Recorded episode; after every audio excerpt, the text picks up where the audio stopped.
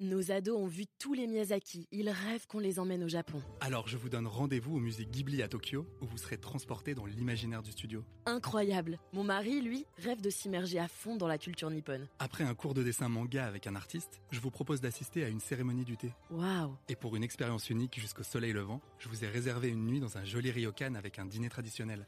Je nous y vois déjà. Avec Marco Vasco, ne rêvez plus, vivez votre voyage l'esprit libre. Au rendez-vous sur marcovasco.fr pour imaginer votre prochain voyage sur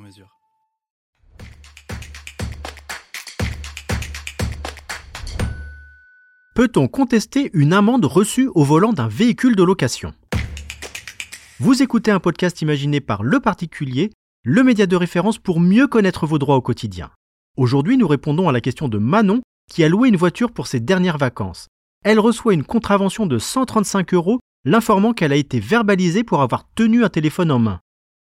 N'ayant pas été arrêtée par les forces de l'ordre, elle se demande si elle peut contester l'amende en indiquant qu'elle n'était pas au volant le jour de l'infraction. Alors à vos droits Prêt Partez Avant toute chose, Manon, vérifiez le contrat de location. S'il vous désigne conductrice unique et ne prévoit pas d'autres conducteurs, vous ne pouvez pas nier l'infraction. C'est ce qu'a jugé récemment la Cour de cassation dans une affaire similaire à la vôtre. Dans celle-ci, l'automobiliste niait être l'auteur de cette même infraction. Il estimait qu'il n'avait pas été formellement identifié en tant que conducteur car l'infraction avait été relevée sans interception par les forces de l'ordre. Selon ce conducteur, le fait que la société de location l'ait désigné comme étant la personne susceptible d'avoir commis l'infraction n'était pas suffisant pour qu'il soit sanctionné.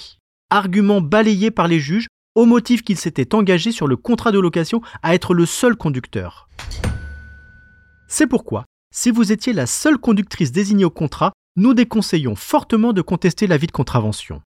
Cela risque même d'agacer le juge qui pourrait estimer que vous faites preuve de mauvaise foi étant donné que personne d'autre que vous n'était autorisé à conduire le véhicule loué. Et ne tardez pas pour payer l'amende. Au-delà du délai de 60 jours accordé pour régler par Internet, l'amende forfaitaire gonfle et passe à 375 euros. La route est un tapis roulant qui démarre en même temps que la voiture, mais qui peut coûter cher en cas de distraction.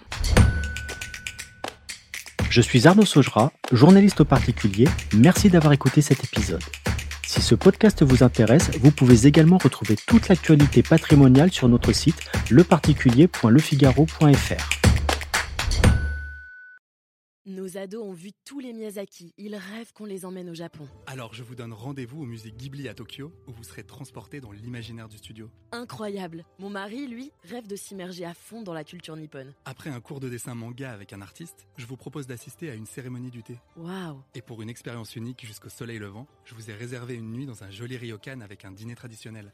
Je nous y vois déjà. Avec Marco Vasco, ne rêvez plus, vivez votre voyage l'esprit libre. Au rendez-vous sur marcovasco.fr pour imaginer votre prochain voyage sur mesure.